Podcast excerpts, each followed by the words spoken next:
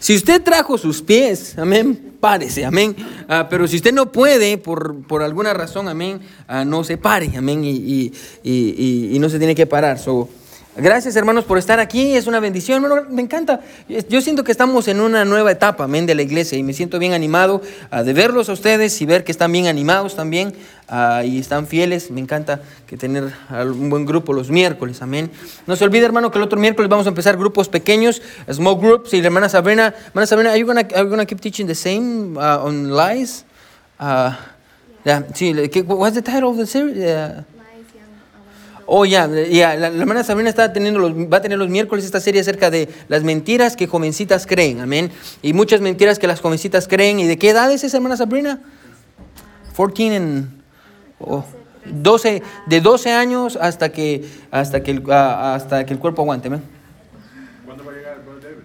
Ah, ¿Quién es el brother David?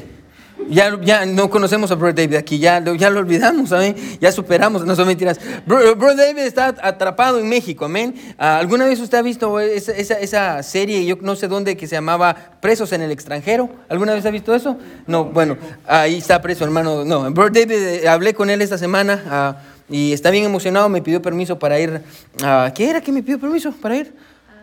A un viaje de misiones con Natalia, amén, porque yo soy su pastor, me mandaron mensaje, pastor, ¿nos da permiso de ir? a-?" Ya, Ah, y esa era la excusa, amén, la verdad es que lo estaban sacando de México porque se le acabó su plazo, entonces tenía que salir porque son 180 días y tenía que volver a regresar, Ah, pero sí, no sabemos cuándo viene, hermano, yo creo que va a venir en enero, Ah, ¿ya lleva desde cuándo? ¿Desde junio allá en, en México? Ya lleva desde junio en México, amén. Y, y oren ahí por Brother David y, y por Natalia, que ya van a venir y van, van a servir con los jóvenes, amén. Con los jóvenes hombres, amén, porque la hermana Sabrina yo creo que va a seguir con las jovencitas, que creo que es un buen trabajo. Ah, y y, ah, Brother David va a venir muy pronto. so, ya, muy bien. So, muy bien, hermanos, todos ahí, Lucas capítulo 17. Vamos a leer del versículo 11 al versículo 19. Y es un pasaje, hermano, muy conocido. Ah, yo creo que lo he predicado antes, ah, pero vamos a verlo desde una perspectiva tal vez ah, diferente. Amén.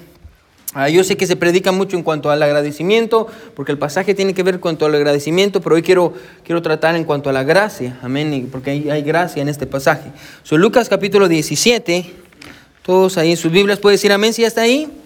Amén, muy bien, esto, amén, hermano, esa es la actitud, hermano.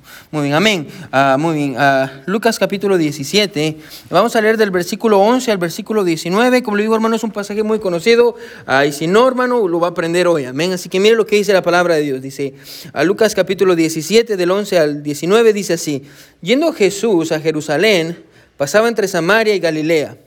Y al entrar en una aldea, le salieron al encuentro ¿cuántos hombres? Diez leprosos, dice, los cuales pararon de lejos y alzaron la voz diciendo, Jesús, Maestro, ten misericordia de nosotros. Cuando él los vio, les dijo, id, mostraos a los sacerdotes. Y aconteció que mientras iban, fueron limpiados. Entonces uno de ellos, viendo que había sido sanado, volvió glorificando a Dios a gran voz y se postró rostro en tierra a sus pies, dándole gracias, y este era samaritano. Respondiendo Jesús dijo, ¿no son diez los que fueron limpiados? ¿Y los nueve dónde están? No hubo quien volviese y diese gloria a Dios, sino este extranjero. Y le dijo, levántate, vete, tu fe te ha salvado. Ahora, hermano, la verdad del pasaje, hermano, ah, ah, es esta, amén. Ah, de diez hombres fueron sanados, pero solo uno fue salvo. Amén, esa es la verdad, sí, esa es la verdad. Diez hombres fueron sanados, pero solo uno de esos hombres ah, fue salvo. Y podemos ver en el pasaje, hermano, que para Dios es más importante ah, su corazón, hermano, y salvarlo que sanarlo. Amén. Ah, Si quiere gu- guardarse esa, verdad, no voy a tratar con eso, pero es, Jesús está más interesado, hermano, en su salvación que en su sanación. Amén. Está más interesado en su corazón que en sus circunstancias. Ah, ahí es lo que podemos ver en el pasaje. Pero hoy, hermano, hoy quiero predicar bajo este título, ¿sí? ¿Qué es lo que queda después de la gracia?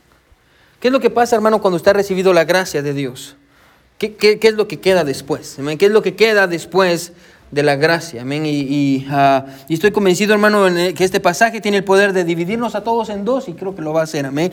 Y mi objetivo en esta noche, hermano, es que usted pueda saber en cuál de las dos categorías usted se encuentra. Así que una vez más, ¿qué es lo que queda después de la gracia? Amén. Diez hombres fueron sanados, pero solo un hombre fue salvo. Vamos a orar. A mi buen Dios que estás en el cielo, te damos gracias por tu palabra, porque es palabra viva, Señor, porque podemos confiar en ella y podemos crecer a través de ella, Señor. Ayúdanos a cambiar, a mi Dios, y un cambio verdadero, un cambio real, a seguir en fuego por ti, Señor. A, mi Dios, hacemos lo que hacemos, Padre, porque tú nos has mandado, mi Dios, a enseñar tu palabra porque tú nos diste ese mandamiento en la gran comisión y dijiste, id y hacer discípulos a todas las naciones, bautizándolos en el nombre del Padre, del Hijo y del Espíritu Santo, enseñándoles que guarden todas estas cosas. Mi Dios, si tú has prometido que si hacemos eso, mi Dios, tú vas a estar con nosotros hasta el fin del mundo. Dios, y creo con todo mi corazón que es verdad que tú estás con nosotros, mi Dios, y ayúdanos a seguir haciendo lo que tenemos que hacer, que es enseñar tu palabra, a mi Dios, glorificar tu nombre, vivir para ti, Señor, y crecer, Padre. En el nombre de Jesús ponemos todo, gracias por este tiempo, en tu nombre oramos, amén y amén. Pueden sentarse, hermanos.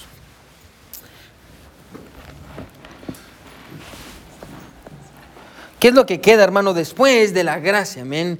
Ah, eh, eh, ¿Qué es lo que queda después Ahora se dice, hermano, que en su retirada de Grecia, después de un gran, una gran expedición militar, el rey Jerjes, amén, ustedes, ah, ah, si usted estuvo conmigo en la serie de Nehemías, usted sabe quién es el rey Jerjes, ah, subió a un barco fenicio junto con un gran número de sus tropas persas, Ah, pero dice que mientras estaban en el mar hubo una gran tempestad, una gran tormenta, y comenzó a acechar el barco y, el capitán del barco le dijo a Jerjes que no había esperanza alguna, a menos de que la carga de la nave fuera disminuida considerablemente. Estaban asustados o que necesitamos disminuir la carga, si no ah, vamos a naufragar aquí. Estaban asustados, así que el rey a Jerjes se dirigió a sus compañeros persas en la cubierta y dijo esto, de esto depende la seguridad de su rey.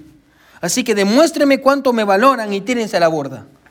Varios hombres empezaron a tirar ante, ante a, lo que estaba pasando y ante el rey se empezaron a tirar por la borda y aligeraron la carga. El buque llegó a salvo al puerto. Cuando llegaron al puerto, Jerjes, inmediatamente ordenó que se le diera una corona de oro al piloto porque logró la preservación de la vida del rey. Dijo, este hombre que está piloteando la nave logró salvarnos a todos y este hombre merece una corona. Y le pusieron una corona ahí, pero después de coronarlo, ordenó que le cortaran la cabeza porque había matado a muchas personas a causa de él, amén. Ah, y es una historia real, amén. Eso usted puede encontrar en los libros de historia. Ahora, hermano, yo estoy agradecido con Dios en esta mañana, hermano, que no servimos a un rey como Jerjes, amén. Ah, gloria a Dios que no estamos ah, sirviendo a un rey como Jerjes, aunque, escuche, muchas veces actuamos así. ¿Cómo así? Ah, le voy a decir cómo actuamos. Ponga atención. Tomamos lo que necesitamos y después abandonamos a aquellos que nos lo dieron. Se lo vuelvo a repetir, ¿sí? Muchas veces, hermano, tomamos lo que necesitamos y abandonamos a aquellos que no lo dieron. Amén. Y, ah, hermano, hasta cierto punto, bueno, lo hacemos con las personas. Amén. Ah, a veces pensamos que las personas son desechables. Y, tomamos de las personas lo que necesitamos. Y cuando ya tenemos lo que necesitamos y ya no nos sirven las personas, ya no nos volvemos a contactar con ellas y los abandonamos. Ahora, hasta cierto punto, hermano, está mal que usted lo haga con, con las personas, amén. Dios no quiere que usted lo haga con las personas, pero el problema, hermano, es cuando usted empieza a hacerlo con Dios. Ese es el problema, cuando usted empieza a hacerlo con Dios y, y usted, hermano, toma de Dios lo que usted necesita y toma de Dios lo que usted quiere y una vez que usted ya no quiere nada más de Dios, usted ya no lo busca. Usted toma de Dios lo que usted quiere y después lo abandona. Y hermano, una palabra que se usa para eso, quiero que escuche, es malagradecidos. ¿Qué es un malagradecido? Si usted no sabe qué es un malagradecido, se lo voy a decir. Un malagradecido es una persona que toma lo que quiere y después se olvida del que se lo dio. Eso es un malagradecido, ¿sí? Toma lo que necesita de otros y no agradece. Eso es ser un malagradecido, sino que toma y no ah, agradece. Ahora, hoy vamos a ver, hermano, un pasaje que trata en cuanto a eso. Un pasaje que trata en cuanto a aquellos, escuche, que recibieron de Dios lo que necesitaban y una vez que tenían lo que necesitaban, ya no volvieron a buscar a Dios, el problema, quiero que escuche, es que ellos pensaban que necesitaban algo. Ellos pensaban que necesitaban sanación. El problema es que se fueron al infierno sanos. Amén. Ah, muchas veces, hermano, escuche, muchas veces ah, pensamos que lo que necesitamos es algo exterior. Amén. Y le pedimos a Dios lo que creemos que necesitamos, pero el único que sabe que verdaderamente necesitamos es Él. Amén. Así que ah, no se sorprenda que cuando usted venga y le pida a Dios algo, Dios le dé otra cosa, porque, hermano, probablemente es lo que usted quiere, pero no es lo que usted necesita. Amén. Así que es lo que vamos a ver en el pasaje en esta noche. Ahora, miren lo que es el versículo 11. Ahora, antes de que continuemos, solo para que sepa. El escritor del libro de Lucas es Lucas, amén. Ah, está muy difícil, amén. Yo sé, Lucas, ah, ya, Lucas es el escritor de Lucas. Ahora, Lucas es un doctor, amén. Lucas es un doctor. El doctor Lucas. Lucas escribió Lucas y escribió también Hechos. Ah, y usted va a encontrar en Lucas y en Hechos muchos detalles, amén, porque él es un doctor, a él le gustan los detalles. De hecho, si usted quiere estudiar la vida de Jesús a profundidad y con exactitud, estudie el Evangelio de Lucas y usted se va a dar cuenta, hermano, cómo Lucas incluye detalles. Y es lo que vamos a ver aquí, detalles que cualquier otra persona no iba a incluir. Así que aquí encontramos al doctor Lucas narrando una historia que sucede mientras que Jesús está yendo a Jerusalén para ser crucificado. Ese es el contexto. Jesús va para ser crucificado y la Biblia dice que mientras va a ser crucificado, Jesús pasa a Samaria y Galilea. Ah, y, no nos menciona el lugar donde está y ni nos dice la razón por la cual pasa por ahí, pero lo único que la Biblia nos dice es que Jesús tenía un propósito claro ah, para pasar por esa aldea. ¿Cuál es el propósito? Miren lo que dice el versículo 12. ¿sí? Vamos a regresar a nuestro pasaje. ¿Sí está conmigo? Amén. Miren lo que dice el versículo 12. Dice, y al entrar a esa aldea, le salieron al encuentro, ¿cuántos hombres? Diez. Ahora, mientras Jesús y sus discípulos van caminando, la Biblia dice que ah, le salen al encuentro diez hombres. Ahora, hermano, los hombres tenían lepra. Ahora, hermano, la lepra es algo difícil de ver. Amén. Y, levante la mano si usted alguna vez ha visto a alguien con lepra. o en la televisión o algo así, no, nunca ha visto a alguien con lepra. Bueno, es algo, algo muy difícil de ver. Visualmente, hermano, escuche, es algo despreciable. Amén. Yo estaba pensando traerles imágenes, pero son muy feas. Amén. las partes, y le voy a decir por qué, qué, es lo feo de la lepra. A veces pensamos que solo son llagas. No. El problema de la lepra es que partes del cuerpo se caen. Amén. Y, y lo primero que se le cae a una persona con lepra es la nariz. Se le cae la nariz, se le caen las orejas, amén, los labios, los labios se le empiezan a caer los labios, se le caen los dedos y, y son las extremidades, esas extremidades se le empiezan a caer, sus rostros se desfiguran y, y hermano, es, es increíble, es una enfermedad cruel para aquellos que la poseen. Es una enfermedad horrible. Ah, y, de hecho, hermano, hay lugares ah, ah, que se llamaban antiguamente, hoy ya no hay de esos lugares, pero antiguamente había lugares que se llamaban leprosarios. Un leprosario eran, eran islas donde mandaban a las personas con lepra. Y, muchas veces los, los, encerraban en, en, celdas, pero después se dieron cuenta que, que las personas usaban sus dedos para abrir las puertas Imagínense cómo tenían los dedos. También usaban sus dedos para abrir las puertas porque se les estaban cayendo los pedazos de carne y entonces después dejaron las puertas abiertas. Y, bueno, bien, interesante. Ahora, no solo es una enfermedad, la lepra no, no solo es una enfermedad visualmente, visualmente horrible, sino que también socialmente es una condena. ¿Por qué? Porque los líderes religiosos, escuche, pensaban que todos aquellos con lepra estaban llevando el castigo de Dios. Y por eso ellos decían, sabe que usted tiene lepra y porque tiene lepra lo vamos a sacar de aquí. Y porque Dios lo está castigando y no queremos a personas que Dios esté castigando. Así que, hermano, ah, eran personas que socialmente estaban lejos. Ahora, imagínese, hermano, usted con lepra. Lo alejan de su esposa, de sus hijos, de su trabajo, de la vida que usted conoce y ahora usted tiene que vivir afuera. Y ahora que está viviendo afuera, escuche, ah, está esperando literalmente morir.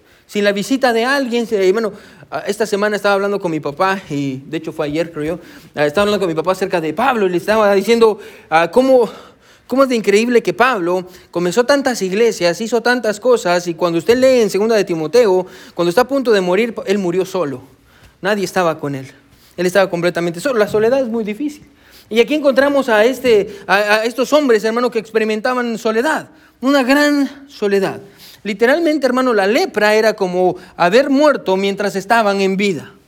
Pero este versículo no solo nos muestra la condición física de estos diez hombres, sino que también nos muestra su, condición espiritual. Mire qué sigue diciendo el versículo 12. Dice, ah, le salieron al encuentro diez hombres leprosos, su condición física, recuerda, es un doctor el que está escribiendo, los cuales se pararon, ¿qué dice? De lejos. Ahora, estos hombres estaban cerca o lejos de Jesús, estaban lejos de Jesús. Ah, Lucas, perdón, nos enseña cuál era su condición espiritual. Ellos estaban lejos de Jesús y, porque estaban lejos de Jesús, estaban lejos de su esperanza. Cada vez entre usted más lejos está de Jesús, más lejos usted está de su esperanza. Ahora, lo interesante en este punto, escúchenos el hecho de que estos hombres, y me encanta, quiero que me siga, ¿sí? Lo interesante no es que estos hombres hayan encontrado a Jesús.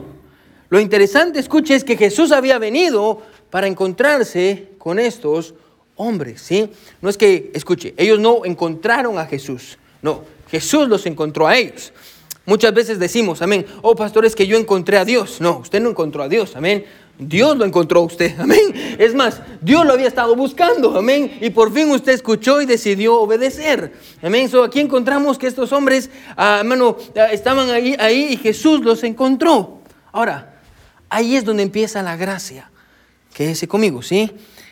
La gracia comienza por Jesús buscando a los hombres. Y, y, no es que usted, como le digo, haya buscado la gracia de Dios, es que la gracia de Dios lo buscó a usted. Escuche, aun cuando usted estaba perdido en sus pecados y estaba lejos de Jesús, hermano, y usted estaba lejos de su familia, apartado de la sociedad y en el camino a muerte, hermano, y donde nadie hubiera dado un centavo por usted, ahí la gracia de Jesús, escuche, lo encontró, amén, lo encontró. Jesús fue y lo buscó y, y lo encontró.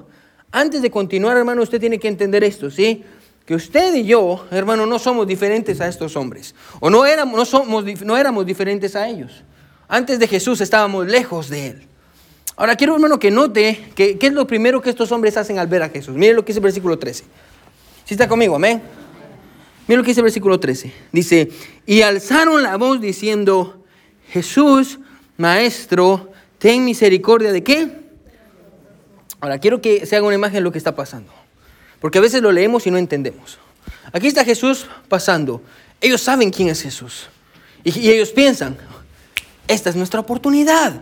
Pasa Jesús y mientras Jesús está pasando, ellos empiezan a gritar, Jesús, ten misericordia de nosotros. Jesús. Ahora, probablemente hermano eso suena normal. Vieron a Jesús, le están gritando. Ahora, lo interesante es esto. Es que si usted estudia la lepra, usted se va a dar cuenta de esto. Que primero la lepra atacaba la nariz, después las orejas, y después, escuche, la tercera cosa que la lepra atacaba eran las cuerdas vocales. el sonido de una persona, hermano, con lepra era literalmente las personas no podían hablar. Y si hablaban, hablaban así. Y cuando hablaban, hermano, muchas veces cuando la lepra es muy avanzada, las personas sangraban para hablar. Ahora, ¿se imagina el dolor de estos hombres para gritar? Hombre, ¿se imagina el dolor que tuvieron que pasar para poder ser escuchados? Hermano, y, hermano, entre esos órganos, hermano, eh, sus órganos probablemente estaban sangrando. Eh, y aquí, y Lucas nos está dejando saber eso, porque recuerde, él es un doctor. Ahora, el hecho de que estos hombres estuvieran gritando, a pesar de su condición física y de las repercusiones, hermano, refleja una cosa. ¿Qué cosa? Escuche, hermano, que ellos estaban desesperados. Ahora, hermano, ponga atención. Muchas veces, ponga atención, Dios deja que lleguemos a puntos de desesperación, porque hasta que estamos desesperados, nosotros comenzamos a pedir ayuda. Muchas veces es lo que hace, muchas veces Dios nos pone en situaciones difíciles donde estamos desesperados, donde miramos para acá y no encontramos una solución, y miramos para allá y no encontramos una solución, y lo único que nos queda es Dios, y lo único que nos queda es Jesús. Y cuando buscamos a Jesús, encontramos que Él es suficiente. Y es, lo que necesitábamos. So, a veces, hermano, Dios permite que lleguemos a puntos de desesperación, porque es cuando estamos desesperados que nosotros vamos a comenzar a gritar. Bueno, y, y, escuche, estos hombres están desesperados y ese es el punto, una vez más, cuando usted está desesperado y en su humanidad ya no puede más y, ya se han agotado todas las opciones, hermano, escuche, lo que usted necesita, hermano, no es otro préstamo, tampoco es trabajar más ni alejarse de la iglesia, lo que usted necesita es la gracia de Dios para suplir su necesidad. Y aquí encontramos a este hombre, hermano, escuche esto, gritando, y es un recordatorio para nosotros que la gracia de Dios comienza cuando las fuerzas del hombre se acaban. Bueno, si quiere escríbalo. Es un recordatorio que la gracia de Dios comienza cuando la fuerza del hombre se acaba. Cuando el hombre ya no tiene fuerza para gritar. Ahí es cuando la gracia de Dios viene y viene a nuestras vidas y nos toma y nos usa y nos da lo que necesitamos. Así que aquí encontramos eso y, las fuerzas de estos hombres se habían acabado y me encanta porque mire la respuesta de Jesús a la desesperación de estos hombres. Mire lo que dice el versículo 14. Cuando los vio, les dijo, ustedes están sanados. ¿Así dice? No, ¿qué dice? Ir, mostraos a los sacerdotes. Ahora, ¿qué está haciendo Jesús? A ver, escuchen. Estos hombres están llenos de lepra. ¿Ya se dio cuenta? Bueno, están desesperados por su condición. Nadie en el pueblo se quiere acercar a ellos, ¿sí? ¿Por qué Jesús los está mandando a los sacerdotes? Ahora, hermano, aparte su lugar y vaya conmigo a Levítico 14. Solo le quiero enseñar algo bien rápido, ¿sí? Aparte su lugar aquí en Lucas y vaya conmigo a Levítico 14. Levítico es, eh, eh, va a ser el tercer libro de la Biblia. Génesis, Éxodo, Levítico. Levítico es, ya, vaya conmigo a Levítico, versículo, ah, capítulo 14, y mire lo que es el versículo 1 y el versículo 2, para que usted entienda qué es lo que Jesús está haciendo. Levítico es el tercer libro de la Biblia. Mire lo que dice, y habló Jehová a Moisés diciendo, esta será la ley para el leproso, cuando se limpiare, será traído a quién dice? Al sacerdote. Ahora, ahora usted ya entiende, ahora, Jesús está diciéndole a estos hombres, vayan al sacerdote, y muéstrense al sacerdote, ¿por qué? Porque ellos estaban limpios. Ahora yo le vuelvo a preguntar, quédese conmigo, ¿sí? Cuando Jesús los mandó a ir con el sacerdote, ¿ya estaban limpios? No. Y esto es lo interesante. Ponga atención, hermano, ¿sí? Bueno, hermano, bueno, eh, eh, el problema aquí es que cuando Jesús los mandó al sacerdote, ellos no habían sido limpiados, ellos todavía estaban leprosos. Ahora, la pregunta es esta, ¿por qué Jesús los mandó al sacerdote cuando, ponga atención, ellos todavía tenían lepra? Ahora, escuche, la razón era porque antes de darles su gracia, era necesario, escuche, darles una oportunidad para mostrar fe. Es lo que Dios está haciendo. Escuche, Dios los está poniendo en una posición para que ellos puedan mostrar fe. Ahora, escuche, hermano, usted está ahí, no tiene nariz, no tiene orejas, se está, se está desangrando, está sufriendo, y aparece Jesús y, le y usted le dice, Jesús, ten misericordia de nosotros, sánanos. Porque hemos escuchado que sanas a personas y Jesús en lugar de decirle sí, dice, vayan con el sacerdote. Ahora dígame si eso no requiere fe. Eso requiere fe. Ahora, déjeme aplicarlo bien rápido a su vida. Quiero que me escuche, ¿sí? Bueno, a veces Dios lo va a poner en una posición de igual manera. Amén. Recuerde, para su gracia lo va a poner en una situación de desesperada. Bueno, y cuando usted esté en una situación desesperada, lo siguiente que Dios va a hacer es ponerlo en una posición donde usted necesite fe. Usted necesita fe. La Biblia dice en Hebreos que sin fe es imposible agradar a Dios. Amén. Usted necesita tener fe. Ahora, ¿cómo mostraron fe? Bien sencillo. Ellos, escuche, obedecieron. Eso, eso es la fe. Pastor, ¿qué es la fe? La fe es obedecer la palabra de Dios. Amén. Esa es la fe. Amén. Fe no es que usted diga, Dios, yo tengo fe que mañana cuando salga me voy a encontrar un billete de 100 dólares en la puerta. No, amén, eso no es fe, amén. Ah, eso no es feo. Dios, yo tengo fe que si yo compro este billete de lotería, pastor, me voy a ganar la lotería y voy a dar el diezmo, pastor. Amén. Y, bueno, no, eso no es fe. Eso, eso no es fe. Escuche, la obediencia es la expresión de la fe. ¿Usted quiere tener fe? Escuche, obedezca a Dios. Obedezca a Dios. Eso es fe, amén. Eh, a eso obedecer a Dios, escuche, a pesar, a pesar de las consecuencias. Cuando usted se para por lo que es correcto y usted obedece la palabra de Dios y usted está en su trabajo y todos dicen malas palabras y dicen mentiras, pero usted dice la verdad, eso se llama fe. Y Dios va a estar con usted. Amén. Así como estuvo con Daniel y como estuvo con sus amigos en el, en el foso de los leones con Daniel y en el en medio del fuego con, con sus amigos. Hermano, ponga atención. Bueno, de igual manera Él va a estar con usted cuando usted tiene fe, cuando usted obedece la palabra de Dios. Bueno usted, eh, muchas veces decimos que tenemos fe en Dios, pero no le obedecemos. ¿Es eso fe? No, esas son pues palabrería, amén. Bueno, usted, tiene, usted dice que tiene fe en Dios, escuche, obedézcale, amén. Ah, pastor, es que no me quiero bautizar. Bautícese, amén. Si no se ha bautizado y es salvo, bautícese. Yo creo que todos están bautizados aquí, pero en caso, amén. Ah, ah, usted, no, ah, usted no puede decir que tiene fe en Dios cuando usted no quiere hacer las cosas correctas con su pareja. Ayer estaba visitando una pareja. Y, y, están pasando por cosas y, yo llegué y lo primero que les pregunté es, ¿están casados? No, no estamos casados. Ok, lo primero que tienen que hacer es casarse. Dios no los va a bendecir si están en desobediencia. Amén. Tienen que honrar a Dios. Y, hermano, obedezca a Dios. Hermano, pastor, no estoy dando mi diezmo. Hermano, diezme. Amén. No me está haciendo rico a mí con el diezmo porque el diezmo no es para el pastor. Amén tristemente. Amén. No, el diezmo no es para pastor, hermano, escuche, sí, ah, es para la iglesia. Pero el punto es este, hermano, no está diezmando, usted no está obedeciendo a Dios. Y después usted se pregunta, pastor, es que estoy teniendo problemas de dinero. Hmm, ¿Por qué será que Dios no lo está bendiciendo? Bien sencillo, porque usted no está obedeciendo. Amén. Dice que tiene fe, obedezca. Si quiere ver la gracia de Dios en su vida, aprenda a expresar fe. Pastor, ¿cómo lo hago? Obedeciendo. Amén, es, es lo que pasa. Ahora escuche, y una prueba de ellos, vamos a ver estos hombres. Mire que sigue diciendo el mismo versículo. Estamos en el versículo 14.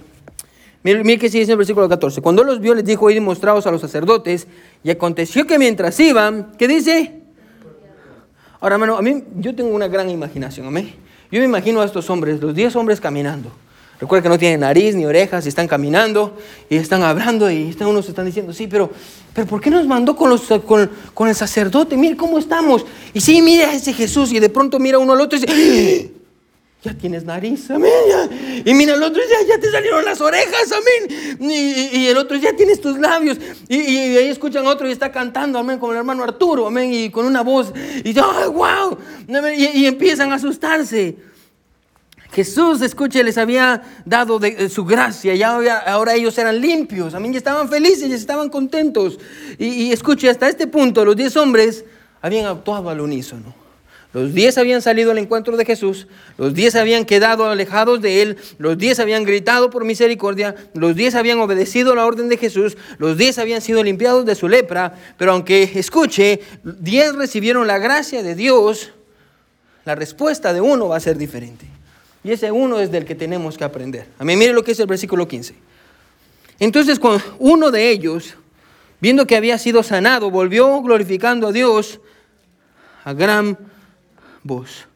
Todos estaban felices, llenos de gozo, emocionados porque volverían a ver a sus familias, eh, otros contentos porque volverían a ver a sus niños que habían ah, dejado, unos regresarían a su trabajo y a su vida normal, pero entre todos ellos había uno que entendió la profundidad de lo que había pasado.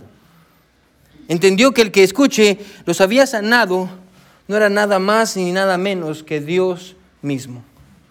Él había estado en la presencia de Dios y había recibido su gracia. Y en, ese punto, hermano, escuche donde, el corazón de este hombre comienza a desear algo más que la sanación física, porque esto es lo que atrae a este hombre. Si usted se pregunta, ¿qué fue lo que este hombre atrajo?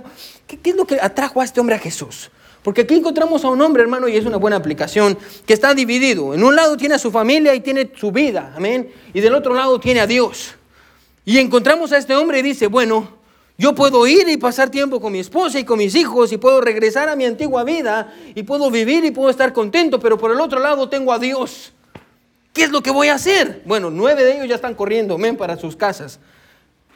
Pero aquí encontramos a este hermano, escuche, que su corazón empieza a desear algo más. Empieza a desear a Jesús. Bueno, gloria a Dios por aquellos, hermano, escuche, que tienen hambre y tienen deseo de Jesús. Amén. Que quieren más de Jesús. Encontramos a este hombre que tiene hambre y tiene deseo de Jesús. Y, y- por el otro lado, los discípulos, hermano, y Jesús ya están caminando y van, van directo a Jerusalén. Y mientras van caminando, empiezan a escuchar una voz a lo lejos. Y, y- y cuando centran su mirada, ven a un hombre que viene corriendo y viene gritando. ¡Ay! Viene gritando. ¡Ay! Viene gritando. Y, y cuando de pronto llega, se acerca donde, Jesús- donde está Jesús y ellos. Y miren qué es lo que dice. Versículos 15. Dice, entonces uno de ellos volvió, viendo que había sido sanado, volvió glorificando a Dios a gran voz. ¿No le encanta cómo es Lucas? Porque Lucas contrasta la primera vez que este hombre gritó con dolor por Jesús. Y la segunda donde gritó con gozo. Amén. Y él había sido sanado y venía contento. Y dice que gloria a Dios, gloria a Dios. Y mire qué es lo que primero que este hombre hace cuando mira a Jesús, versículo 16. Se postró rostro en tierra a sus pies, dándole gracias. Y este era samaritano. Ahora primero miremos esto, ¿sí? Lo primero que hace es que cuando ve a Jesús, las palabras ya, ya están de más, ya no hay palabras. Porque a veces, hermano, escuche, cuando uno está en la presencia de Jesús ya no hay palabras, amén. Ya, ¿qué más le puede decir a él? ya todo se lo dijo. Así que solo hay acciones. Y lo primero que él hace es, yo me voy a postrar a sus pies. Yo creo que eso es lo primero que vamos a hacer cuando lleguemos al cielo, amén. Al menos es lo que yo quiero hacer. Cuando lo mire en el cielo, lo primero que yo voy a hacer es postrarme a sus pies, amén. Y, y es la reacción natural, amén. Se postra a sus pies y reconoció que estaba en la presencia de uno mayor que él. Y después de postrarse a sus pies, escuche, ahí en su presencia, de todas las palabras que en su mente pasaron y pudo haber dicho, la más correcta y que expresaba el deseo de su corazón fue, gracias, gracias. John MacArthur dice esto, y me encanta, y quiero que ponga atención. Si lo puede escribir, escríbalo. Los otros nueve prefirieron darle gracias a Dios en el templo y hacer allí un sacrificio, mientras que éste prefirió regresar y hacer un altar a los pies de Jesús. Se vuelvo a repetir, ¿sí? Los otros nueve prefirieron darle gracias a Dios en el templo y hacer ahí un sacrificio, mientras que éste prefirió regresar y hacer un altar a los pies de Jesús. Pero lo impactante, hermano, de este hecho no fue que, no, que hubiera, uno hubiera regresado, ni fue las palabras que dijo, ni el gozo que sintió. Lo más impactante de este hombre, escuche que la Biblia dice que era samaritano. Pastor, ¿qué tiene que ver eso? Bueno, los judíos no quieren a los samaritanos. ¿Por qué? Porque ahorita que estamos en, los domingos en, uh, en, Amós, hermano, usted va a entender que uh, Amós está predicándole a Israel. Israel no se quiere convertir, entonces vienen los asirios y se llevan a todo Israel. Y los asirios y los israelitas se mezclan y forman a los samaritanos, que era una mezcla entre gentiles y judíos y, personas de Israel. Entonces los judíos ya no querían a ese grupo. Amén, porque ellos eran los samaritanos. Este hombre era un samaritano, era despreciado. Ah, eh, eh, la gente no lo quería. Y mire, la Biblia, mire lo que la Biblia dice, mire lo que Jesús le dice, versículo 17. Respondiendo Jesús dijo, ¿no son diez los que fueron limpiados? ¿Y los nueve? ¿Dónde están? En otras palabras, si diez fueron limpiados, ¿dónde están? ¿Por qué, ¿Por qué solo regresó uno a dar gracias? Eh, ¿Por qué si los diez recibieron lo mismo, uno respondió diferente? ¿Por qué todos? Y la pregunta no se la está haciendo porque él no sepa la respuesta. La está haciendo porque no quiere que nosotros pensemos. Amén. ¿Por qué, escuche, si todos reciben la misma salvación, ¿por qué unos responden diferente? ¿Por qué si todos escuchen, por qué si todos reciben la misma gracia de Dios, algunos responden diferente? Bueno, yo he visto gente ser salva. De hecho, algunos de ustedes yo los he visto ser salvos. Venir a Jesús, aceptarlo como su Salvador. Y los he visto también enfriarse e irse de la iglesia. He visto a la gente, pero he visto a otros también que aceptan a Jesús y empiezan a ser fieles y tienen un hambre por Dios y dicen, yo quiero conocer a Jesús, yo quiero saber quién es Él, yo quiero más de Él, como este hombre que tiene hambre. Y, escuche, la segunda pregunta de Jesús nos revela la respuesta a la primera. Dice, los nueve, ¿dónde están? Y la idea es esta, quédese conmigo, ¿sí? ¿Dónde están después de haber recibido mi gracia? ¿Dónde están después de haber recibido mi salvación? ¿Dónde están después de que yo suplí para sus necesidades? ¿Dónde están después de que yo les di una segunda oportunidad? ¿Dónde están después de que yo les di mi perdón y les di una vida nueva? lo, que Jesús está preguntando, escuche, es, ¿qué fue lo que hicieron con mi gracia? Un escritor que se llama John Phillips dice esto. Escuche, una vez que tomaron de Jesús lo que necesitaban, ya no hubo necesidad de regresar, porque su interés hacia Él no era más que superficial. Ellos querían, escuche, la gracia de Jesús sin Jesús. Bueno, esa es la verdad del pasaje. Si está escribiendo, escríbalo. Estos nueve hombres querían la gracia de Jesús sin Jesús. Pero este hombre no le importaba la gracia.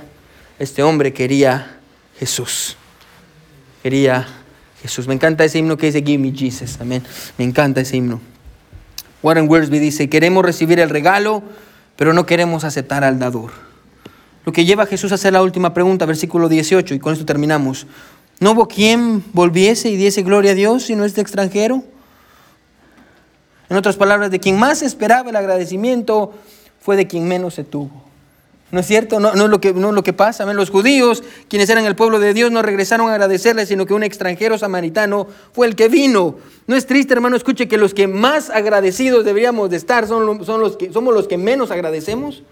Los que más deberíamos de tener un corazón humillado por lo que Dios ha hecho por nosotros son los que menos agradecemos. Hermano, estamos tan felices con, el regalo que hemos eh, tenido y hemos recibido que se nos olvida el dador del regalo. Estamos tan felices yendo por el mundo, hermano, diciendo a las personas que Jesús nos salvó cuando ni somos capaces de leer su palabra.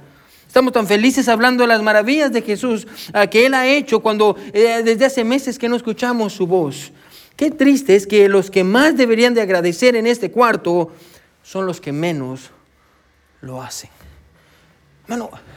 Hoy estaba hablando con, el pastor de aquí, Pastor James, y, y, estamos hablando acerca de, uh, luego, feliz día de acción de gracias, Happy Thanksgiving. Me dice, ya, también feliz día de gracias. Y me dice, wow, ah, yo creo que tenemos mucho que agradecer. Amén. Escuche, este año para nosotros, yo creo que hay, a diferencia de otros años, hay más que agradecer. ¿Por qué?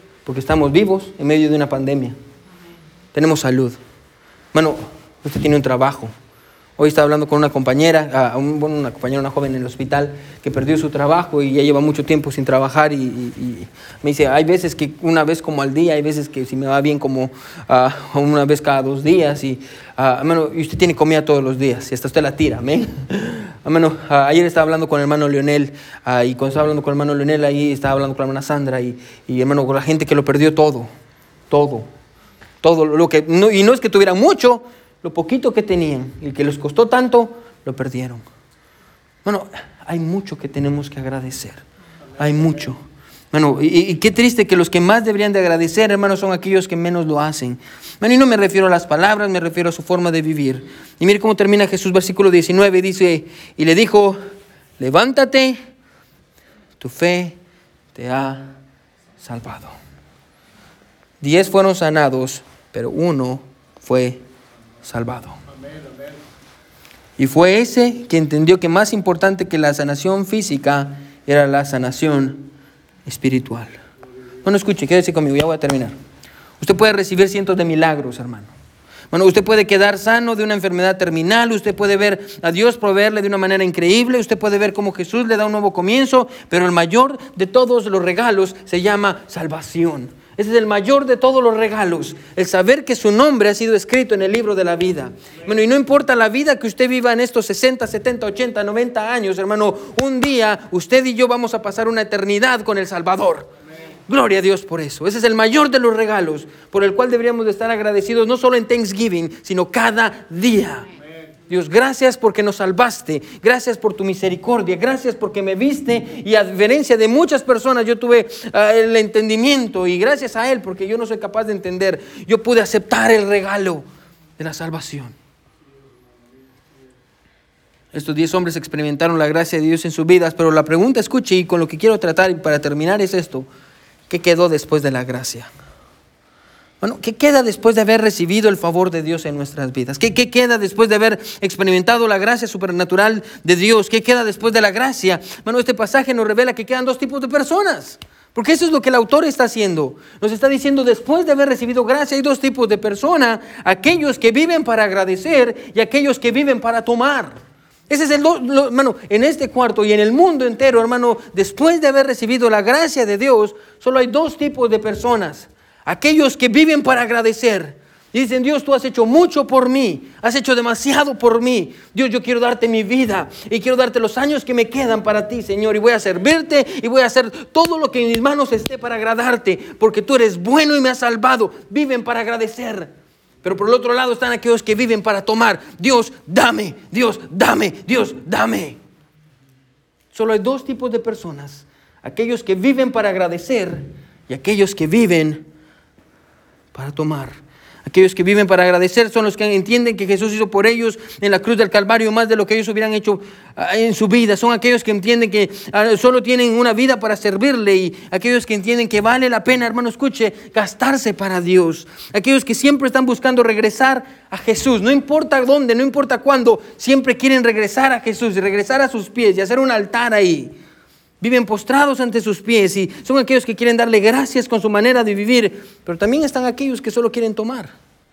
Aquellos que quieren la gracia de Dios, pero no lo quieren a Él. Quieren el regalo, pero no quieren el dador. Son aquellos que buscan el milagro, pero no quieren el compromiso.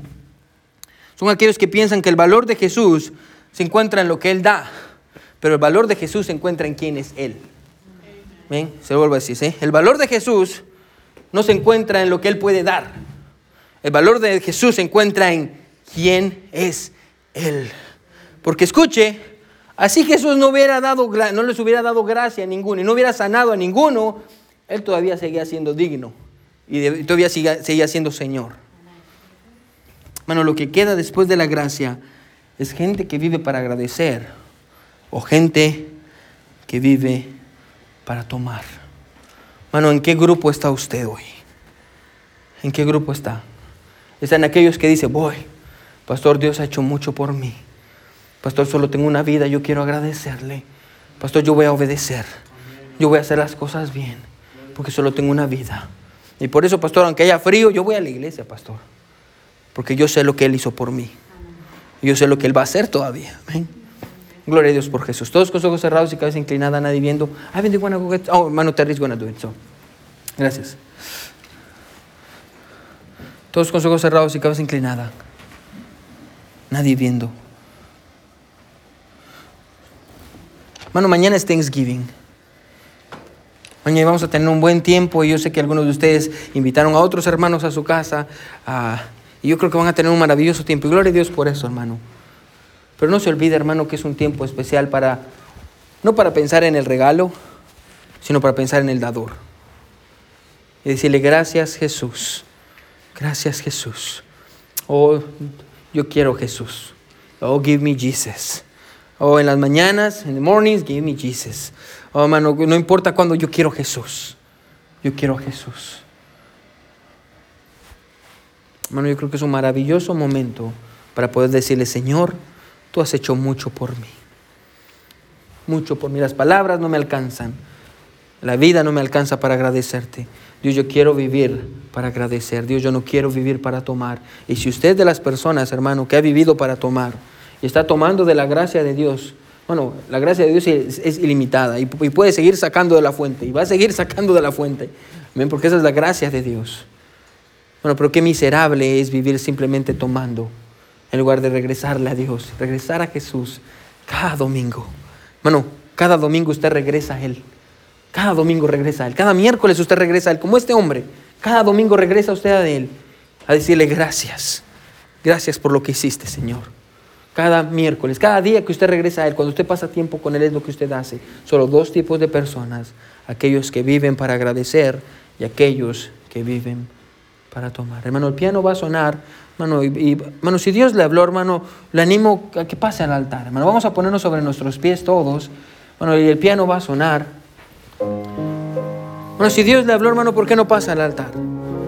¿Por qué no viene al altar, hermano, y le dice, gracias Jesús? Gracias Jesús. Gracias Jesús. Y recuerda, hermano, por qué viene aquí. Porque usted es ese hombre, hermano, escuche, que regresa cada domingo y cada miércoles a Jesús. Y a decirle gracias por lo que has hecho por mí, por la vida que tengo, por la salvación, por todo lo que me has dado. Gracias, Señor. Gracias por la iglesia, por un pastor, por, por hermanos en Cristo, porque no me has dejado ni me has desamparado. Gracias, Señor.